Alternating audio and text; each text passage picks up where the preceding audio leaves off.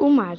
O mar é azul, tem ondas leves e delicadas. Ele pode estar zangado ou calmo, mas ele não é uma pessoa. Pode estar baixo ou alto, mas ele não é uma pessoa para ter altura. Como é, como é que o mar não é uma pessoa? Ele não faz nada. O, o que o prejudica somos nós os humanos.